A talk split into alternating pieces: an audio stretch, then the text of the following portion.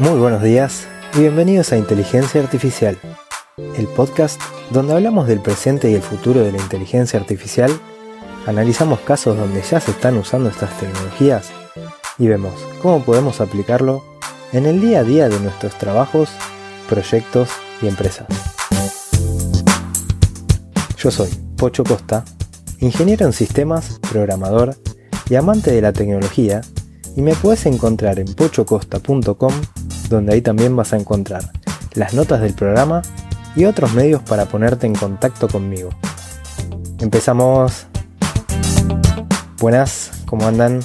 Acá estamos de nuevo, semana número 43 de este año 2019 y hoy quiero aprovechar para seguir repasando conceptos.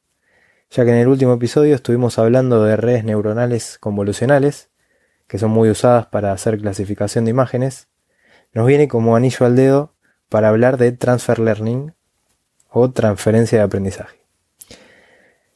Como siempre, les recuerdo que se pueden suscribir al podcast en iVoox, Spotify o cualquier aplicación de podcast, así se enteran cuando sale un nuevo episodio, y que me pueden encontrar en Twitter como arroba pochocosta, también en Instagram como pochocosta. Ahora sí, empecemos con el tema. La transferencia de aprendizaje es un concepto que está muy interesante, por ejemplo, para la clasificación de imágenes, que es justo lo que hablamos en el último episodio. Por eso les decía que venía como anillo al dedo haber hablado de clasificación de imágenes la última vez. Si se acuerdan, el ejemplo que habíamos comentado era un modelo para clasificar imágenes de perros y caballos. Entonces, si ya tenemos ese modelo entrenado, le dimos como entrenamiento miles de imágenes de perros y miles de imágenes de caballos, de lejos, de cerca, de frente, de perfil, de cuerpo completo, de la cara, todas las variantes que se les ocurra. Seguramente entonces ya tenemos un modelo que haya aprendido a distinguir ciertos patrones en las imágenes y que si le damos una nueva foto de un perro probablemente va a poder predecirlo bien. Ahora entonces podemos tomar ese modelo como base que ya tiene sus capas entrenadas.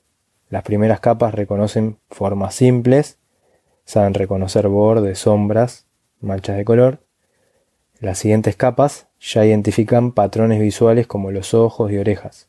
Entonces podemos usar ese aprendizaje que ya tienen para clasificar otro tipo de imágenes parecidas donde nos puede servir también que sepa reconocer esos mismos patrones.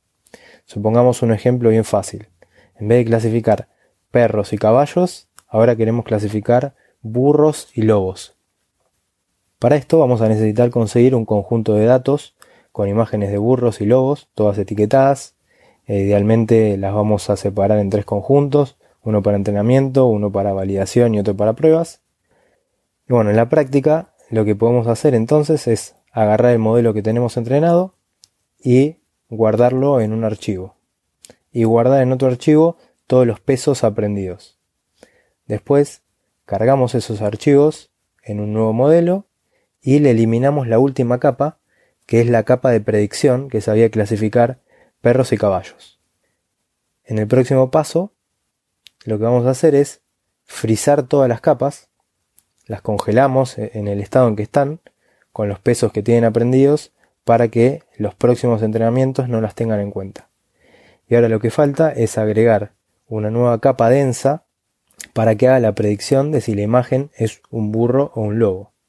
A esta capa lo que vamos a tener que indicarle es qué función de activación queremos que aplique y esta va a ser la capa que ahora tenemos que entrenar con los ejemplos etiquetados de burros y lobos. Acá voy a hacer una aclaración. En realidad esta última capa, en este ejemplo, no era necesario que sea borrada, porque su salida era una clasificación entre dos clases y es la misma cantidad de clases que ahora queremos reconocer. Pero si usáramos como base uno de los modelos populares como ResNet 50, BGG 16, Inception o cualquiera de esos, sus capas de predicción están creadas para reconocer mil clases. Por eso es que se reemplaza esa capa por una que se ajuste la cantidad de clases que queremos reconocer. Si quisiéramos reconocer entre tres cosas, tendríamos que crear una capa densa para reconocer tres. ¿Se entiende, no? Bueno, hecha esta aclaración, ahora eh, pasemos a las bondades de todo esto. Lo bueno del transfer learning es que podemos tener un modelo de clasificación de imágenes con una muy buena precisión, al cual tuvimos que darle muy pocas imágenes para el entrenamiento en comparación de la cantidad que necesitaríamos tener si lo hubiésemos tenido que entrenar desde cero. Y por otro lado, otra de las bondades es que podemos buscar si ya existe algún modelo que se haya creado y entrenado para clasificar el mismo tipo de imágenes o alguno parecido. Entonces, si encontramos uno, podemos basarnos en ese que, encontramos que ya fue creado por expertos, que seguramente ya fue probado, optimizado para resolver el problema de la mejor manera. Así que eso también es genial porque nos ahorramos un montón de, de tiempo y trabajo. Y esto también implica que nos vamos a ahorrar todo el cómputo que fue necesario para hacer para desarrollar y entrenar ese modelo. Eh, nos vamos a tener que, nos vamos a ahorrar también tener que conseguir y etiquetar miles de ejemplos. Eh, bueno, esto se traduce en tiempo y dinero. Y esto es lo que hace que, que la transferencia de aprendizaje sea algo fantástico. Ahora bien, ¿qué pasará si quisiéramos clasificar algo que no es tan parecido a lo que el modelo preentrenado que tenemos que sabe reconocer. Bueno, en este caso, las primeras capas preentrenadas nos siguen sirviendo porque son las que saben reconocer los bordes, las manchas de color estas cosas, que son las características más genéricas, digamos, pero lo que no nos va a servir es el entrenamiento de las capas posteriores, que ya son las que se encargan de reconocer patrones visuales de, de estructuras más complejas estas vamos a tener que volver a entrenarlas con las imágenes que tengamos de ejemplo de lo nuevo que queremos que reconozcan. Pero lo bueno es que para este nuevo entrenamiento podemos empezar con los pesos inicializados de la red preentrenada en vez de empezar con valores aleatorios desde cero. Así que esto nos va a ayudar a que el entrenamiento sea más eficiente. Ahora sí, para este caso sí vamos a necesitar tener más ejemplos para poder entrenar y tener una buena precisión.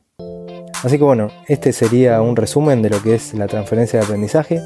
Espero que les haya gustado y que lo compartan con quienes crean que pueda interesarles.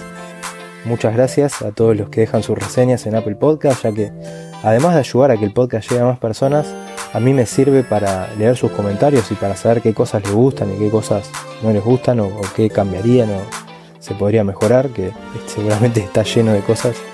Eh, así que ese feedback es muy bienvenido. Y bueno, también muchas gracias a los que dejan sus me gusta y sus comentarios en iVoox. Y nos escuchamos en el próximo episodio, donde seguiremos hablando de este hermoso mundo de la inteligencia artificial.